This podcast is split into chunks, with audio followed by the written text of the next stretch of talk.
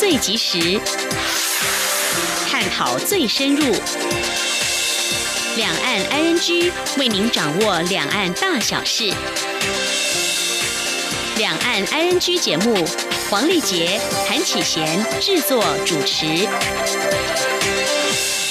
各位听众您好，我是韩启贤，我是黄丽杰。今天是二零一九年七月二十九号星期一，欢迎收听每周一到周五播出的两岸安居节目，一起掌握两岸最近的新闻焦点，还有交流互动。今天节目一开始，先为大家了解重点新闻，包括中共港澳办回应香港形势，呼吁抵制暴力，支持警方执法；而香港立法会议员、民主党主席胡志伟批误判形势。共军东山岛演习，国防部表示全程坚贞掌握。七月消费。信心止跌，仅就业机会一项指标下降。世界软式少棒赛，中华队拿下队史第十二座冠军。而在掌握新闻重点过后，在今天的话题，我们就要针对刚才在新闻重点当中有告诉听众朋友，有关中共港澳办在今天下午回应香港情势，呼吁抵制暴力，支持警方执法。那么，对于中国港澳办的最新的立场发表，我们要进一步来探讨。最近这两个多月来，香港反送中行动是否会越演？越烈，又怎么样来看待香港政府跟警方的执法态度？年轻世代参与反送中行动具有哪些意义或凸显哪些现象？我们在稍后将会访问香港前立法会议员、香港社会民主连线成员梁国雄来观察探讨。至于在节目第三单元万象安居中，我们先来关心，有网友看到有数名年轻人躺在地铁车厢内聊天跟玩手机，还有网友看到有人搭捷运时敷面膜。另外，有一名大陆女子为了赶搭高铁，跳过验票闸门，冲到月台时发现车门已关，竟把脚伸进列车和月台间的缝隙。详细情形稍后告诉你。好，我们接下来先来关心今天的重点新闻。轻松掌握的新闻，I N G。香港修订逃犯条例风波至今仍未平息，最近每个星期都发生民众大规模上街，并和警方爆发流血事件，引起国内外密切关注。中共国务院港澳事务办公室新闻发言人杨光与徐露颖今天二九号下午召开记者会，首度谈到香港近来情况，说明北京当局对香港当前局势的立场和看法。杨光在谈话中表示，中共当局坚决支持行政长官林郑月娥带领特区政府依法施政。支持警方严正执法，并且支持政府有关部门和司法机构依法惩治暴力犯罪人士。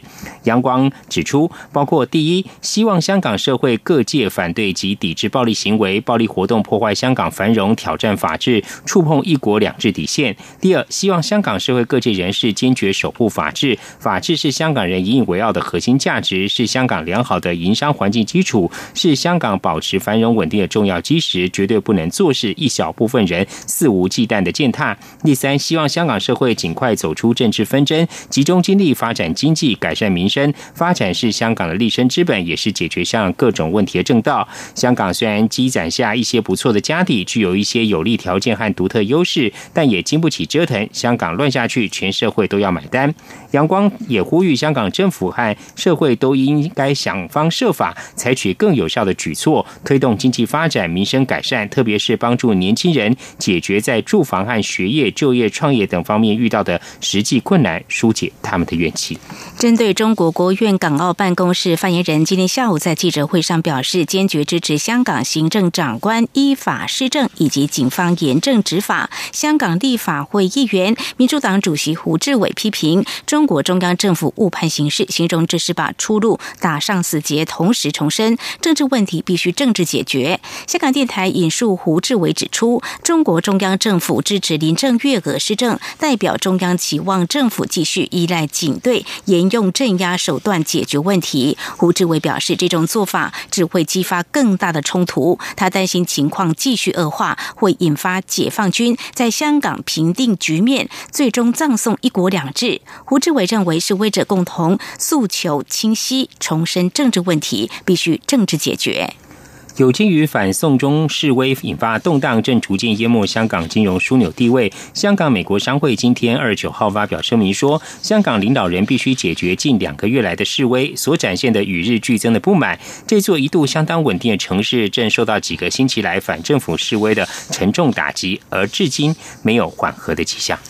香港反送中行动昨天晚间再现混乱，大批示威者在中联办周边的上环地区跟警方爆发对峙，游及巷战。港警今天凌晨表示，一共拘捕了四十九名涉嫌参与非法集会人士。在受伤人数部分，根据香港电台报道，医管局今天凌晨表示，有十六人受伤，其中十二人情况稳定，四人已经出院。至于伤者是否为示威人士，医管局并未说明。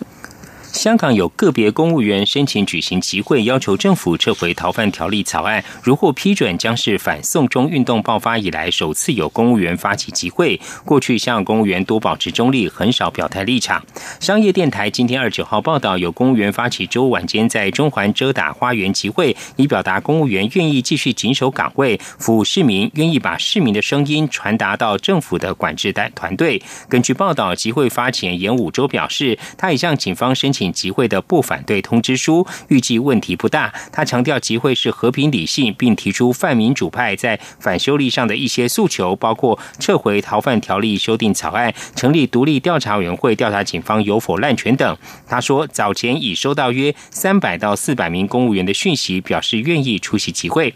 香港公务员历来保持政治中立，少有公开表态立场。目前香港大约有十七万名公务员。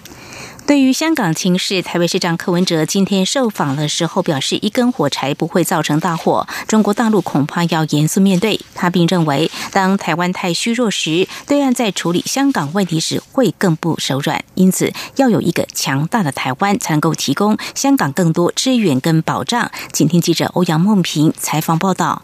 香港反送中示威抗议持续，警民冲突越演越烈。陆委会日前表示，中共国防部在记者会中暗示将动用解放军处理香港议题，企图重现六四镇压。台北市长柯文哲二十九号受访时被问到中共是否有在香港重演六四的可能，柯文哲表示，他说过一根火柴不会造成大火，中国大陆恐怕要很严肃的面对香港问题。柯文哲指出。香港目前的局面很像台湾在二零一三年到二零一四年的状况，就是当民怨没有解除时，结局就是如此。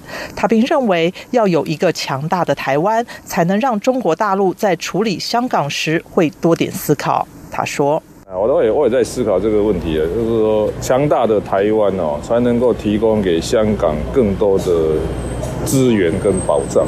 所以，我也认为这样的哦。”当台湾太虚弱的时候呢，大陆在处理香港会更不手软，所以我也觉得 一个强大的台湾，你知道吗？这会让大陆在处理香港的时候会稍微多一点的思考。柯文哲认为，中国大陆的经济成就相当了不起，这点不会有人怀疑。但经济发展到一个程度后，不太可能与政治长期分离，维持很大的落差。他并再度表示，台湾在过去三十年民主化的过程，可以给中国大陆一些启示，特别是前总统蒋经国晚年在政治上的逐步开放，对岸可以参考。中央广播电台记者欧阳梦平在台北采访报道。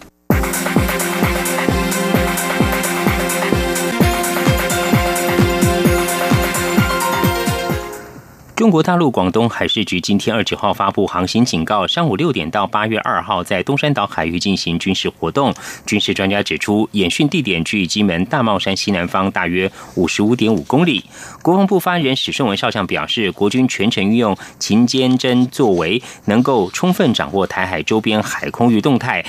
及时应处，确保国家安全与区域稳定，呼吁欲请国人放心。国防部指出，面对敌情的变化和威胁，国军持续强化战训准备，提升关键防卫战力，绝对有能力、有信心捍卫国家安全，守护家园，维护中华民国的自由、民主和主权。高雄市长韩国瑜昨天正式获国民党全代会提名为国民党总统参选人。有媒体报道，亲中的港澳人士组团前来恭贺，并为韩国瑜造势。不过，因为该团副团长汤林华具有中国和平统一促进会香港总会常务理事的身份，因此引发争议。港澳台商乡侨造，港澳台商。向乔造使团今天中午先到国民党中央拜会党主席吴敦义，汤宁华并没有随团出席。该团原本规划下午到高雄会见韩国瑜，高雄市政府也临时改由副市长叶匡时接见。全国工业总会今天二九号发表二零一九年工总白皮书，指出政府拍板核电不延役、核四不重启，而且保证二零二五年不缺电，但产业界仍对稳定供电有所疑虑，建议核电延役备用。另外，工总监事会召集人潘俊荣也当场立功，理事长王文渊选总统，台湾才会真正发大财。请听记者杨仁祥、谢嘉欣的采访报道。二零一九年工总白皮书从产业、能源、环境及安全卫生、税负金融、两岸等九个面向，提出两百一十一项政策建言。其中，缺电议题依旧是产业界忧心的焦点。因为尽管政府确立核电不演绎、核四不重启，且保证二零二五年不缺电，但基于能源配比七年内要大调，北部电力缺口将扩大，且超过中北输电干线的传输能力，还有绿能进度慢。等因素，建议核电厂延役备用。工总理事长王文渊认为，绿能保养成本高，并列举美国三里岛、前苏联车诺比、日本福岛等重大核灾事件为例，强调核电仍是安全的机载电力。他说：“如果你看这两个发生，三个都发生这个核能问题，都是不应该发生。所以基本来讲。”核能应该算还是安全的。那么我们海峡对岸也做核能，如果他发生问题，我们台湾是逃不了。至于二零二零大选，工总监事会召集人潘俊荣强调，不论是谁胜出，都期待未来总统让两岸有更多互动交流，让企业立足布局中国，同时也能听取产业意见，为台湾经济有更多正面协助。他还当场拱汪文渊选总统，台湾才会发大财。他说：“蔡英文也好，韩国也好，郭台铭也好，哦。”这个这个柯文哲也好，或是我们王文渊当总统，其实王文渊当总统，台湾才有救，啊台塑的魔术哈来经营台湾啊，台湾绝对是发大财，对不对？这个财政是要发大财。他不是口号，他是务实的。王文渊稍后强调，潘氏开玩笑，请大家不要介意。而王文渊也提到，龚总不谈政治，但台湾要靠外销赚钱，我国经济高度依赖，离不开中国大陆。新任总统应思考这个问题。中央广播电台记者杨仁祥、谢嘉欣采访报道。全国工业总会今天发表二零一九年白皮书，以承担为主题，提出全面盘点解决产业长期面临的问题，协助台商调整投资及营运布局等十二项策略性建议，期许政府勇于承担产业的需要。国发会发布宣告表示，因应美中贸易争端、台商分散布局及回台投资的趋势，政府已经积极掌握这个契机，推动相关方案，以加惠优质台商，促进产业升级转型，打造台湾成为全球产业供应链枢纽。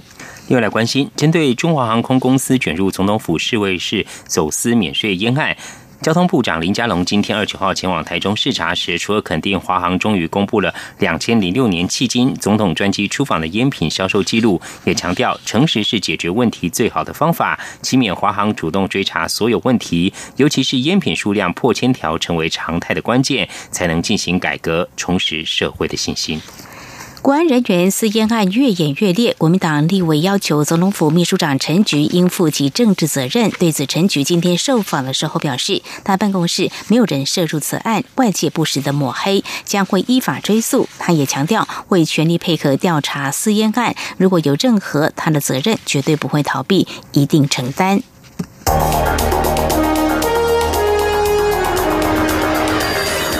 最敏锐的新闻嗅觉，延伸您的视野。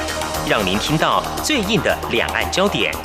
连线访问这次随团出访的央广记者王维婷。是的，今天在大陆福建平潭举办了一场两岸关系研讨会，对世界经济与亚洲会产生哪些影响呢？其中五百个是感染艾滋病的孩童，那分散在呃广东。从正经情势分析。两岸交流观察到新闻现场直击，两岸 ING 有最多元的声音、多面向的观点以及最专业的剖析，请收听每周一到周五晚间六点到七点，由中央广播电台新闻部黄丽杰、韩启贤制作主持的《两岸 ING》。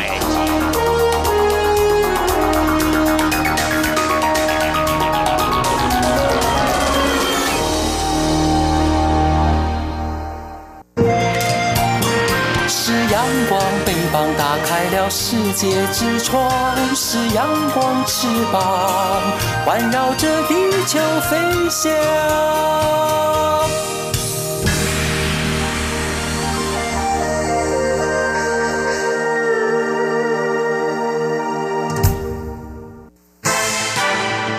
轻松掌握的新闻 i n g。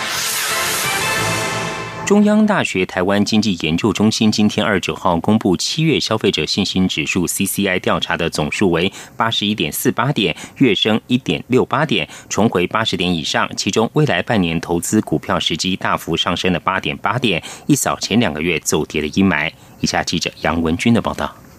中央大学台经中心二十九号公布七月消费者信心指数 （CCI） 调查的总数为八十一点四八点，与六月相较上升一点六八点。六项指标中，物价水准、家庭经济状况、投资股票时机、购买耐久财、国内经济景气等五项指标上升，仅就业机会一项指标下降。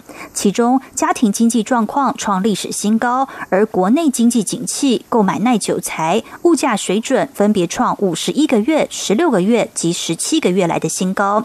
七月上升幅度最多的指标为未来半年投资股票时机，为六十七点四点，月升八点八点，一扫前两个月骤跌的阴霾。中央大学台湾经济发展研究中心执行长吴大任分析，目前加权股价指数仍维持在万点之上，加上近期是鼓励股息的发放时机，也让民众对家庭经济状况。信心上扬，他说：“我们长期平均大概在七十五左右，好，但是它总是一个那个回升嘛，哈。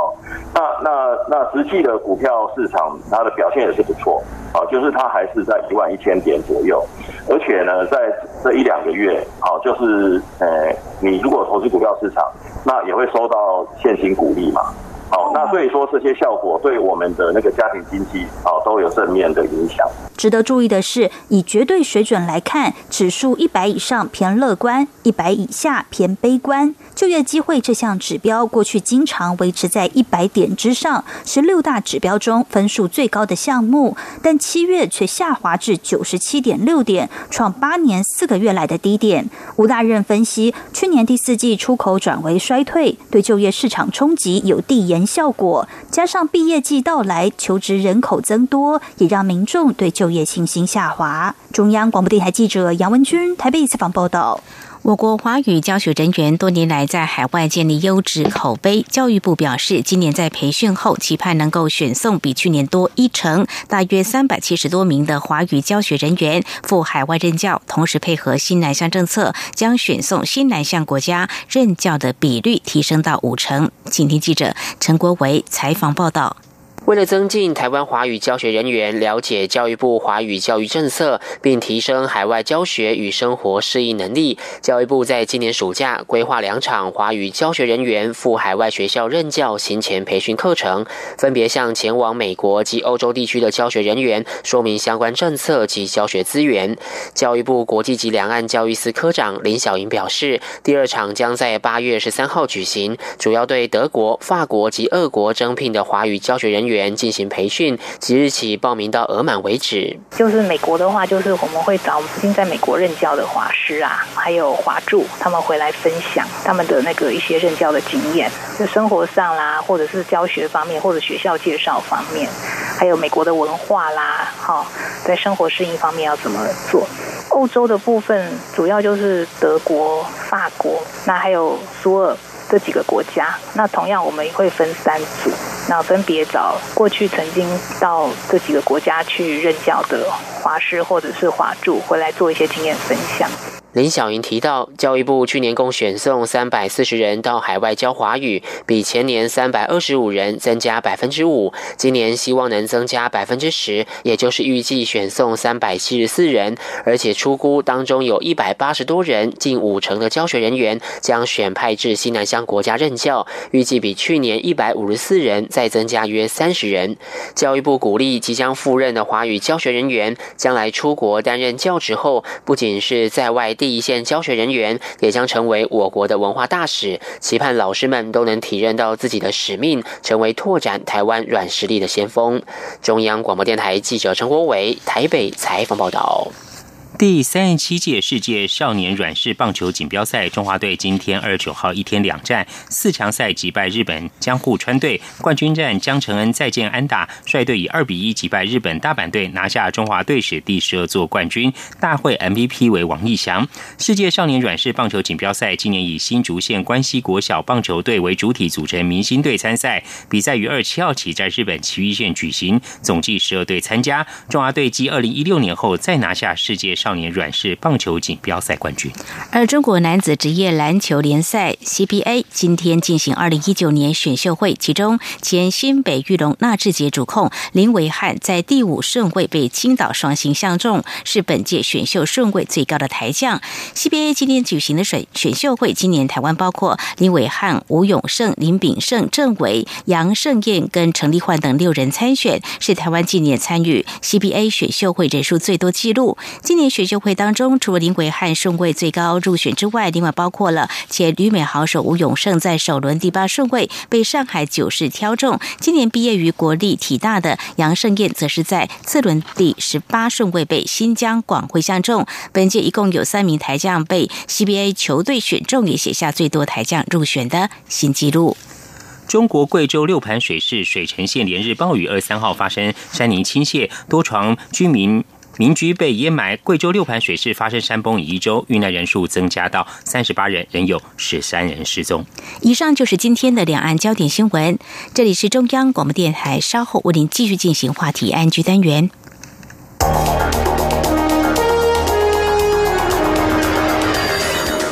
锐的新闻嗅觉，延伸您的视野，让您听到最硬的两岸焦点。连线访问这次随团出访的央广记者王维婷。是的，今天在大陆福建平潭举办了一场两岸关系研讨会，对世界经济与亚洲会产生哪些影响呢？其中五百个是感染艾滋病的孩童，那分散在呃广东。从正经情势分析。两岸交流观察到新闻现场直击，两岸 ING 有最多元的声音、多面向的观点以及最专业的剖析，请收听每周一到周五晚间六点到七点，由中央广播电台新闻部黄丽杰、韩启贤制作主持的《两岸 ING》。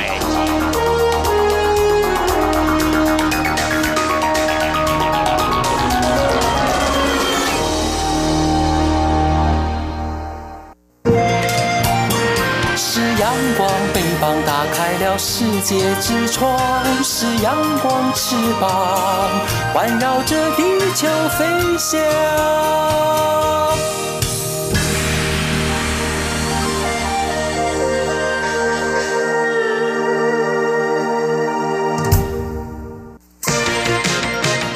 您最想关心的话题，ING。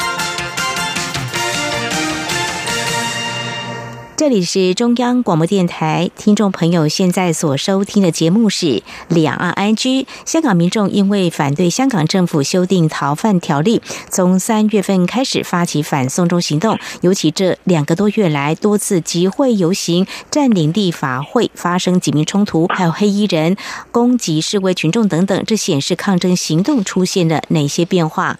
反送中行动是否越演越烈？如何看待香港政府还有警方的执法态度？而年轻世代参与反送中行动具有哪些意义，或凸显出哪些现象？对香港社会运动又会产生哪些影响呢？上一题，我们今天节目中访问到香港立法会前议员、香港社会民主连线成员梁国雄先生，我们观察探讨，非常欢迎梁先生，您好。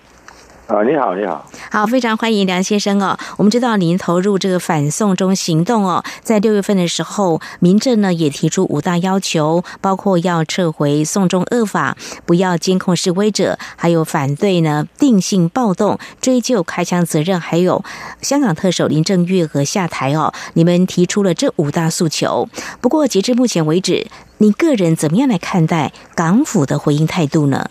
我觉得其实现在不是。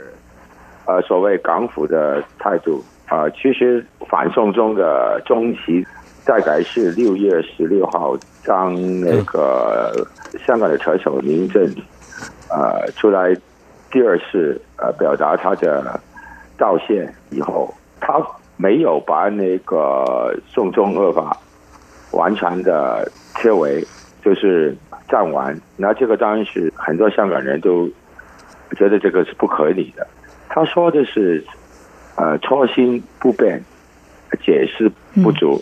然后，因为我们觉得他的初心已经是错了，因为呃，一个特首没有可能通过一个恶法让那个中共政府可以在呃香港向香港市民呃到大陆去受审判，这个初心是错的，解释不足就是他因为他知道他没有道理，解释没有自信，就已经要呃强行通过嘛，所以。在我们来讲，这个他是完全没有去回应我们的诉求，甚至连我们提出成立一个独立的调查委员会，嗯，去调查整个事情啊，包括啊警察的暴力的事情啊，他是没有回应。后来为什么会出现这么多冲突呢？嗯，就是在六月十六号到六月二十九号是。呃，习近平要到代版去见川普，所以在哪个时候，那个香港政府几乎是对香港市民自发的呃游行啊、示威是不管，因为他要配合那个习近平去见那个川普。嗯，所以说后来我们啊，在六月二十九号以后，警方对示威游行那个态度。转变很大，就是用很强硬的态度去做，所以在这个方面，那冲突就很厉害啊！到现在几乎是每个礼拜都有两次的冲突，就是在一些大型的示威和和游行以后，呃，都有那个警察跟一些示威者在马路上对峙，还有就是冲突。嗯，非常谢谢梁先生的说明哦。呃，梁先生，那我们看到从这个反送中行动开始哦，到呃最近这个光复元朗的游行抗议活动哦，有很多香港民众呢呃上街表达这个诉求哦。那包括您自己哦，未来会呃持续用哪些方式来向港府表达这一些您刚刚提到这个五大诉求，希望港府能有进一步的回应呢？这个就是说我我说中共呃在六月十六号以后，林郑月娥出来。道歉以后，就已经是建立一个所谓统一战线。嗯，这是第一，他是不让民政下台，啊，要支持他坐在那一个好像一个我们叫他是比较亚的政府。然后他现在几乎是纯粹的依赖警察去把群众的。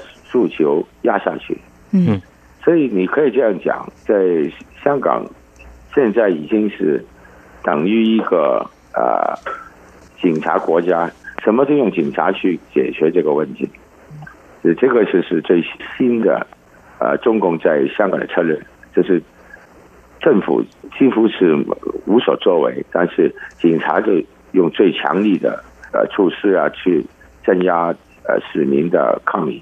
还有一个最新的，嗯哼，呃，动向就是，呃，用黑社会、黑帮，去呃做一些警察不敢去做的事。在呃上个星期，那个在在香港一个叫叫元朗的地方，那在黑社会是太离谱，所以引起更大的反弹。所以现在暂时来讲，香港局势短期是不会平复下去。但是我看。现在来讲，呃，要是我们从呃六月九号、六月十六号两次一百万人、两百万人的在游行示威来看，我们那个运动是化整为零，但是我想现在是一个我们去思考化零为整的，用一个市民可以参与的，嗯，啊，非暴力的抗争去，比如讲是罢罢工啊，还是呃。啊，那个啊，罢市啊，还是呃，用那个公民的不服从的运动，比如讲不交税，这个才可以进一步的把那个压力放到那个中共政府的哪一边去？嗯，因为呃，示威游行，他们可以说我们是暴力去镇压我们，但是罢工罢市啊，还是还是抗税，还是我们啊提倡在。呃，星周末啊，所有的人就不出来呃街上啊不消费，这样的一些更大规模的公民不服从的运动，才有可能把现在那个警察暴力对我们的压迫反击。是非常谢谢啊，梁先生，你的说明就是说，未来这样的持续抗争的行动还是会继续，就对喽。嗯，是是。那刚才你有提到，就是说，呃，元朗事件哦，就你来看的话，嗯，到底是香港民众对于修例态度的分歧，或者是说，我们还可以进一步去关注整个反送中行动在香港内部社会，呃，引发了某些矛盾冲突吗？还是怎么样来看这起事件？呃，其实这个就是过去五年的社会里面的矛盾，要维护到过去五年发生什么，就是说，在二零一四年，呃，中共那个人大常委会做了一个决议，就是说香港呃没有普选，啊，用一个很离谱的、很假的普选去那个骗香港人，就是说中共中央啊还是那个人大常委会。呃，把一个完全没有普选成分的呃选举制度，让我们香港人去遵从嘛，所以这个就是我们在二零一四年发起了所谓雨伞运动的。后来我们呃在那个中共的打压底下，我们呃没有成功。然后他在在我们立法会选举呃上面用所谓 DQ，就是。呃，用那个呃，中共人大常委会去解释基本法，把一些当选的议员，还有一些呃参选人，不让他们呃做议员，也不让他们参选。所以这个整个矛盾就在那边。不过在当时来讲，很多香港人觉得比较心有点废，就没有呃再抗争下去。但是那个。往后啊，无论是特区政府去通过一些很有争议的议案，到呃种种恶法，就是让香港人感觉到没有普选，还有把香港人有的自由跟人权都要剥夺，所以他们出来反对。这个就是为什么从中恶发突然有这么多人呃上街的嘛。其实这个就是。过去五年，那个中共对呃香港社会的一个压迫的一个反击嘛，就这样嘛。好，非常谢谢梁先生您的说明哦。那么，针对香港近期爆发的反送中示威，中国港澳办发言人杨光在今天下午召开记者会，他说，近期抗争已经严重触碰一国两制底线，绝对不能够容忍，将会坚决支持特首施政，坚定支持警方严正执法及惩治犯罪分子。那么，这也是香港爆发反送中抗争以来，中国政府首度完整。表达立场，不晓得梁先生，你有什么样的看法呢？哦，其实他在六月二十六号，就是香港人有两百万人上街的早上，已经表达了这个立场。嗯，当时他就是说，那个港澳办发了一个呃声明啊，说就是说他们呃是支持、尊重、理解。嗯，民政我在从中条例而发的那个立场，然后他也说他是支持香港的去警察的严正的执法工作。其实他在一个月以后再重复这两点，我也不感觉他有什么意外，因为他是定了性，就是说在香港人普遍都。呃，认为民政，因为那个政府要为那个收利呃负全责的时候，他就表示支持。第二就是说，呃，他是很明确的去看，呃，支持香港警察去执法嘛。这个我觉得在这个方面来讲，就是说，呃，他几乎是把那个香港整个社会。变成是一个警察的社会，都都是通过警察对香港呃民众的一个在示威游行的镇压，去呃稳定。现在林郑月娥在香港不受欢迎的呃管制，他完全没有新的立场。嗯哼，呃，我们很简单说，呃，他是特别的在呃那个他的发言里面用了呃差不多四十个字去呃表达他们对警察队伍的支持，还有一个就是在那个一个外国传媒问他的时候啊，就问他呃那个香港的警察对呃。香港的那个政务司司长，就是相当于那个台湾的行政院院长，对呃那个警察在元朗个黑社会打人的事件上面，他为警匪表现呃表示道歉的时候，那队伍就很快就发信给他表达那个遗憾，所以你可以看得出来。现在呃，那个中共口头上是支持林郑，但实际上他依靠的就是那个香港的警察队伍。还有一个问题是说，香港的警察队伍是三万多人，他在哪里能够得到支持呢？那政府已经是差不多是呃废了、垮了。他就是公开的啊，其实他三番四次在讲，就是说。在香港的那些呃社会大众啊呃支呃支持爱国爱港爱港的人要出来呃表达他们的支持嘛，嗯，所以你你可以看就是呃中共尽管对民阵政府已经没有什么期望，但是他是要发动警察和支持中共的呃在香港的力量去。定住嘛？嗯，非常谢谢梁先生您的说明。我们今天节目中是访问到呃香港立法会前议员、香港社会民主连线成员梁国雄梁先生哦，为我们说明香港爆发这个反送中行动，我们哪些需要观察面向。在下一段节目中，我们将去请梁先生为我们来观察说明呢，就是呃香港爆发反送中的一些行动和示威之后呢，呃如何观察香港政府的一些处理态度，还有呃香港年轻世代也发起了一些反送中行动。有哪些我们需要关注？一让节目稍回来。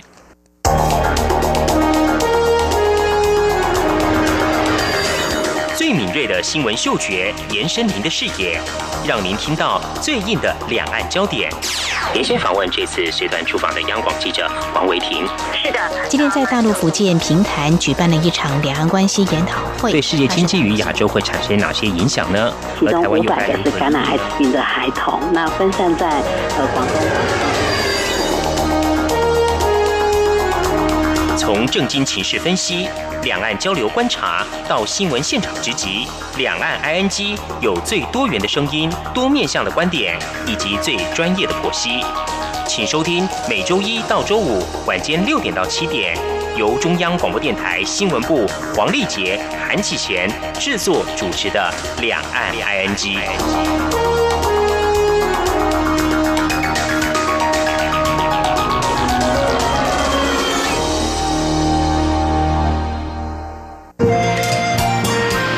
阳光，翅膀打开了世界之窗，是阳光翅膀，环绕着地球飞翔。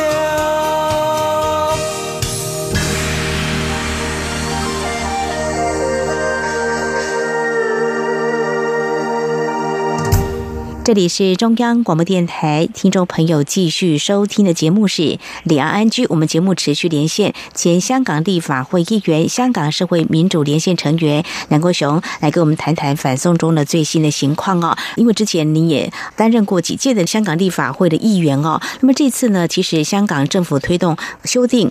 逃犯条例事上呢，呃，香港立法会的议员态度，我们也很好奇。呃，在经过反送中行动之后，到底情况怎么样？就您的观察跟了解是怎么样呢？啊，现在呃，香港立法会因为在呃七月一号呃大批的示威者呃闯进去，所以立法会基本上已经是不开会了，要到十月才复会。嗯呃，所以香港立法会议员现在可以说是完全没有政治平台去在立法会去监督政府的施政啊。嗯哼，这个也是在怎么大的危机底下，呃，立法会呃不能担当他在基本法底下的职能的一个现实吧。嗯，所以说现在很多立法会议员呃支持中共的，我们呃叫他的那个建制派的，当然他们现在已经几乎是很多都已经。没有表态啊，呃，只有一些是喜应的支持那个中共的，才会站出来支持政府。所以在保守派那一边，他们的政治角色已经没有。嗯，啊，只有一些出来装装样子去表态支持那个警察执法以外，但是那些民主派的议员，他们现在经常要做的就是在。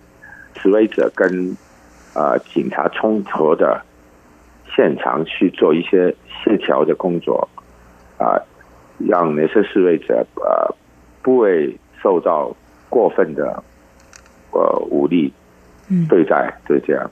嗯啊，现在看来，警方得到中共的呃加持，所以他对香港立法会议员那些。呃，挖船还是协调已经越来越没有呃那个内心了。嗯哼，非常谢谢梁先生说明哦。那另外要请教梁先生，我们看到这个呃香港警方对于呃有民众呢申请要这个游行哦，也呃拒绝批准哦。那你怎么样观察现阶段这个香港政府对于呃反送中行动在核准申请还有一些处理态度上，您怎么样观察呢？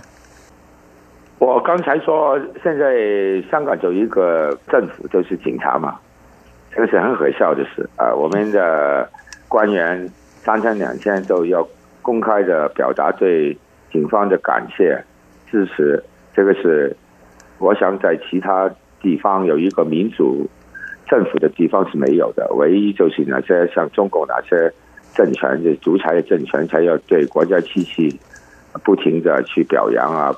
褒奖吧，啊，这个都看出来了啊。其实呃，现在香港政府已经没有什么管制的能力，唯一就是啊，用警察去顶住那个民众的抗议啊，民众的不满啊，这个是我们香港目前这个情况。但是我们现在看到，因为那个警察暴力，还有就是黑社会的跟警察的合作。越来越多的不同的人都表达对政府的不满啊，这个也包括呃公务员的呃一些呃团体啊，嗯，呃，几乎可以说呃，在香港每个行业都有人出来反对政府。现在唯一一个不足的地方，就是因为我刚才说了，呃，因为我们呃化整为零嘛，嗯，所以现在呃没有一个。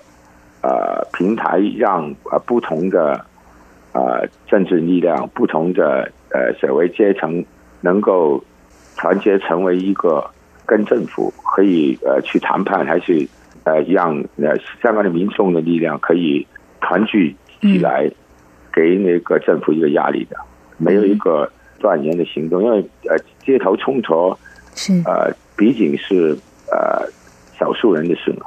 所以你你再打下去，可能也打不出一个所以然来。所以我我现在说，香港的政治危机就在这里。不过，据我来看，香港现在发生的呃情况，其实也跟中共内部的斗争也有关系。因为啊，大家都知道，中共在跟美国贸易的谈判上面，其实习近平的权威是受挑战的。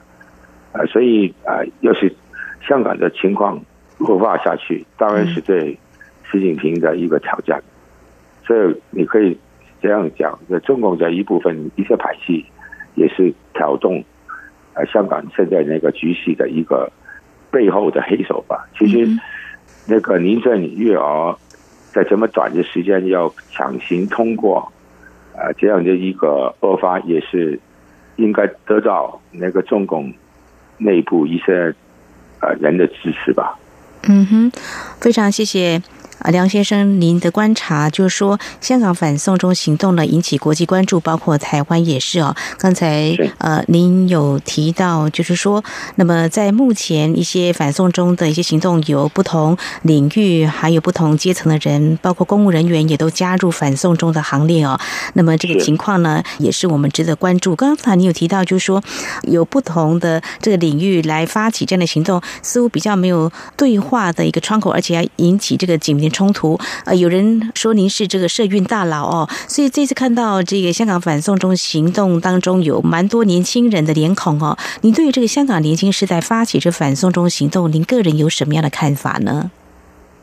我这个当然是在中共管制香港那个彻底的失败嘛。本来他在香港是要在收回香港以后，去建立一个所谓呃爱国的情怀嘛。但是你看现在林郑啊和梁振英两个特首已经把两个被带的那个年轻人都背弃了，嗯，然后把他们变成是政府的敌人嘛。然后这些像年呃年轻人的反抗，反而引起一些比较持观望态度的，比较讲比较呃，我们叫是八十后、七十后，嗯，那些就是呃年纪相当于四十岁、五十岁，呃甚至六十岁的人，都团结起来嘛，啊，这个就是这一次呃反送中斗争的最令我们感觉到。鼓舞的事，呃，因为毕竟呃，世界是年轻人的啊，他们的反抗，他们的呃关心，才是我们香港人争取民主自由的一个最大的胜利军，也是主力军嘛。好，梁先生，您知道在二零一四年香港有这个雨伞运动，在台湾有太阳花运动哦。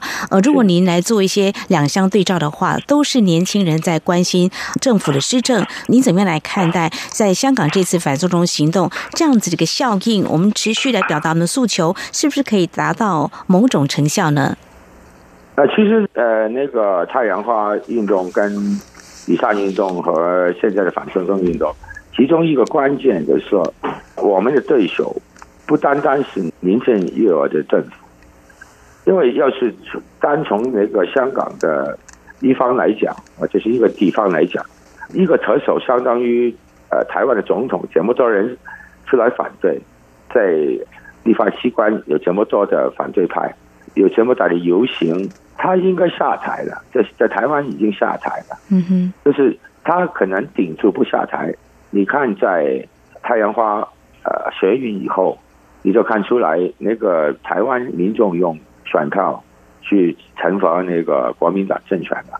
现在我们香港就没有这个机制嘛？这个就是中共为什么不能让香港有普选最关键的理由，也是我们香港社会矛盾最根本的原因嘛。所以这个香港跟台湾比，啊，我觉得呃台湾民众。呃，要明白，中共所谓的“呃一国两制”是骗人的。嗯，是非常谢谢梁国雄先生的说明哦。好，我们今天节目中呢是访问到呃香港立法会前议员、香港社会民主连线成员梁国雄先生哦，针对香港民众因为反对香港。政府修订逃犯条例啊，自三月起发起呃一连串的反送中的行动哦，来我们观察反送行动是否会越演越烈，还有如何看待香港政府还有警方的执法态度，以及对于这次反送中行动中呢有年轻世代参与哦，有具有哪些的意义跟凸显出哪些现象，对香港社会运动又会产生哪些影响？我们做详尽的观察探讨。非常谢谢梁先生接受访问，谢谢您。好，好，再见。非常谢谢梁先生，谢谢你。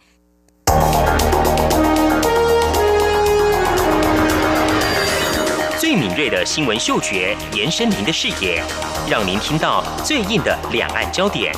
连线访问这次随团出访的央广记者王维婷。是的，今天在大陆福建平潭举办了一场两岸关系研讨会，对世界经济与亚洲会产生哪些影响呢？其中五百个是感染艾滋病的孩童，那分散在呃广东。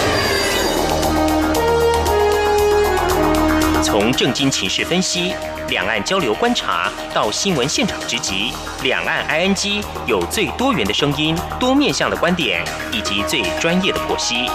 请收听每周一到周五晚间六点到七点，由中央广播电台新闻部黄丽杰、韩启贤制作主持的《两岸 ING》。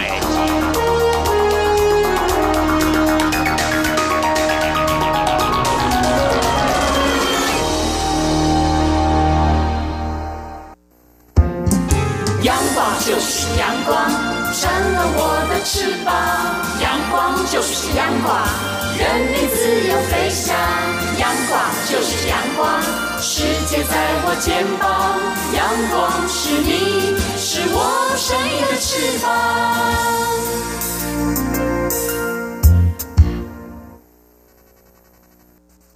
挺新鲜的，最火的万象 ING。这里是中央广播电台，您现在所收听的节目是《两岸 ING》。到了万象 ING 单元，并且我们看到有一则新闻哦，嗯、是在中国大陆呢，有一个网友啊，在网络上说，他搭地铁时候，嗯，看到好几名年轻的女孩子啊，把车厢当私人场所，直接躺在地面上玩手机聊天。嗯哼，旁边还有一个妈妈推着婴儿车啊，就被挤到角落，哇，让很多乘客都相当傻眼啊。嗯，我觉得躺下去需要勇气。我指的是地面不会脏吗？哎，对啊，这个人走的应应该很脏，就躺在地面上席地而坐，而且聊天啊，然后不顾旁人的眼光哦。后来广州这个地铁讲说这种事情是禁止的、所以他们已经对当事人进行了劝止和教育哦。嗯、那很多网友就讲，包括像刚丽也讲的说，难道地面不脏吗？对呀、啊。还有人讲说，是不是为了想要当网红啊？啊，就赚取一点阅率，也不能这样子啊。嗯，要有这个公德心。那我另外看到日前发生在广东，有名女子她要搭高铁，嗯，错过了验票时间，车已经要开了，嗯，就她一情急之下。就带着他的弟弟还有他的朋友啊，就跳过这个闸门验票闸门，嗯、好危险啊！直接冲到月台去。他冲到月台去呢，这个车子门已经关啦，高铁车门已经关啦，他就把脚啊伸到月台跟高铁车厢之间啊。哦，这太危险了、欸！要阻止这个车开，啊、真的对啊，真的太危险，大家都吓一跳。然后他的弟弟跟他的朋友赶快劝阻他说：“不要这样子啊，人家车都开了。嗯”就后来站务人员几名联手劝，然后最后把这个王女啊从月台边抬起，总算结束了这个事情哦。然后这辆高铁列车延迟了七分钟才发车。哇，有什么事情非得要这样不可呢？哎，搭下一班哦，对呀、啊哎，真的是相当危险。嗯、哇，真的太可怕了哦。另外，这是发生在中国大陆重庆这个状况，当事人也是很无奈。他是说他下班的时候啊，挤这个轻轨，嗯，因为人太多啊，当时还没有注意。等他他离开了轻轨时候啊，才发现自己的衬衫上啊有一个口红印。哦哦，是哎，不小心 沾到的吧？对，因为他自己本身也没有发现。所以他当时也不以为意啊，然后晚上还继续去跟同事们聚餐。嗯，聚完餐之后回到家的时候啊，他老婆就看到这口红印啦，就质疑他说：“这口红印哪来的啊？”他就解释说是在地铁上可能人太多就碰到了。他老婆不相信，就很无奈啊，他就讲说：“我今天一整天行人怎么样，都有人证，你可以打去问。”解释半天，就他老婆半信半疑，最后就罚他跪下来啊，要跪键盘。以前是跪算盘，现在是跪这个电脑键盘。他赶快顾左右而言他，赶跑去做家事，避开了。所以这个下班或上班这个交通尖峰时间哦，搭车的话，如果像自己沙丁鱼，如果一刹车的话，像这种状况的话，可能会发生类似这种情形的哈。嗯，对呀。另外看到这个是发生在台北捷运了，以前有网友有看到啊，有名男子啊，穿着还有手提的行李都很正常，嗯，不过他带着一个面膜去搭捷运，面膜，哎，怎么会这样子？这看起来会。吓人了，因为我 自己也曾经敷过面膜，然后照镜子觉得 暂时不要出门。对啊，出去是蛮吓人，晚上更可怕哦。嗯，我记得我们之前也讲过，说有这个驾驶啊，边开车边敷面膜，结果在等红绿灯的时候把车窗摇下来，旁人看到吓了一跳啊。那这大捷运就真的是蛮可怕的。对呀，然后然后就有网友讲说，那会不会是忘了吗？还是说他想抓紧时间保养啊？哦，这个真的会吓坏蛮多人。相信在当时应该没有人敢接近他吧？还是说，如果是万圣节的话，也就算了。这不真的太可怕了哦。嗯，好，我们另外看到这是发生在高雄捷运，有网友看到有一名男子从身上的包包拿出了七八只手机。嗯，七八只手要那个抓宝吗？他都在使用哦。嗯，就一看也不是。看他那画面哦，斜眼一瞄，这画面并不是这种卡通图案的，嗯想说到底怎么回事？他说这个事业有做这么大吗？一次要用七八只手机。后来有网友指出啊，他可能是这种工程师，做这个手机讯号的测试员。嗯他可能带着不同的手机到不同的地方去测试一下这边的讯号强弱度，嗯所以你才看到他是因为工作啦，应该不是说做这么大生意一次用这个七八的手机。那要是一次讲七八手机又反应过来，也是相当不简单的、是啊。那我们接着来谈一谈哦，这个网站整理有十种捷运族呢，非常惹人嫌。第一种是说有空位了，嗯但是他站在空位前也不坐，对，这个有时候我觉得是占了空间。如果说人少，倒也无妨；嗯。如果人很多，你的位置不坐，其实是大家更挤啦。嗯，还有紧紧贴着这个椅子，所以你真的要一定要跟他讲说，先生小姐，可不可以让一下？哦 不然他就直接站着。另外还有一种是站在门边，哦。然后人一多要进来出去的时候，他又不肯离开，哦，然后这样动线都被有堵住了。没错。嗯。还有第三种呢，是我们是先下后上嘛，没错。人家还没有下，他就急忙冲进来。哇，真的是。那第四个啊，他整个人靠在这个栏杆上，靠在栏杆嗯。有拉环可以拉，是。但是有些人可能个儿不高，嗯。或者是呢，他的站的地方够不到这个拉环，嗯。但旁边有栏杆，他可以抓着扶着，嗯嗯嗯哎，就有人整个人身体就靠在栏杆上，嗯。别人也没办法抓。嗯哼。还有一种。车子快要停的时候，快要进站的时候啊，嗯他用眼神去暗示站在他前面的人让一下，哦，因为我们知道列车要停的时候，可能力量会比较大一点。对。如果你没有抓紧这个栏杆啊，或者是拉环的话，比较容易嗯。可能会不小心跌倒什么之类。对对对。但是他又是说让一让啊，或者用眼神看你一下，叫你呃嗯。让开。那这样如果这个时候发生意外的话，不太好，嗯。就是等一下嘛。对，还有一种，呃刚刚我们是讲说急着上车，还有一种是急着下车。有哎。我碰过，然后就说小姐小姐，请让一下。后来我跟他说，我也是要下车的。对啊，大家都要下车哦，一定下得了车的、哦。嗯还有一种呢，是站在这个月台哦两头最狭窄处等车的人。其实那个地方有时候空间，有些月台啊、嗯空间比较狭小，他又在那边排队，也会一群人挤在那边，然后人家已经不好下了，哦，也会容易造成这个动线阻碍。还有一种是他搭这个电扶梯啊，要去搭这个捷运，捷运进站了，他发现呢，这个不是我要搭那一台。嗯他就放慢脚步，步步走。然后呢，后面赶着搭的人又被堵住了。嗯，另外还有一种就是台北捷运是不准吃东西啦对，嗯但是呢带东西上去。哦哦，有些东西呢味道可能比较重一点。嗯，那哦把它包好一点，不要让这个香味四溢。对对对哦，还有一种哦正义魔人啊，哦哦，就说他看不惯，他就大声的斥责、哦斥喝。他比如要看到有一人呢坐在博爱座上面，嗯他就会叫他说：“你起来。”让给老人坐，嗯或让给这个妇女坐。可是呢，我们之前也谈过，说不爱做有时候是这个优先做啊。有人可能是身体不舒服，没错，或者他嗯不方便哦，他坐在那边，你把他叫起来，让他也很尴尬。第一，他身体不舒服，或者他不方便，你又把他叫起来 啊，怎么会这样啊？好，那么这是在今天节目当中呢，跟大家一起做一些分享的哦。节目尾声呢，我们再提醒听众朋友，如果说听众朋友对我们的节目有任何宝贵意见，或者是说您有类似经验要跟我们分享的话呢，我们管道非常的多，您可以来信。写传统信件，地址是台湾台北市北安路五十五号，写到两岸安居节目收，或者利用电子邮件来告诉我们。两岸居有两个电子邮件箱，一个是 i n g at r t i 点 o r g 点 t w，另外一个是 QQ 信箱一四七四七一七四零 at qq dot com。此外，也可以利用 QQ 即时通软体和我们线上即时互动。两岸居的 QQ 码就是一四七四七一七四零零。还有呢，我们也非常欢迎听众朋友加入两岸安居节目的粉丝团，你在脸书的搜寻栏位上打上两岸安居来搜寻就可以喽。好，以上就是今天的节目内容，非常感谢听众朋友们的收听，祝福您，我们下次同一时间空中再会，拜拜。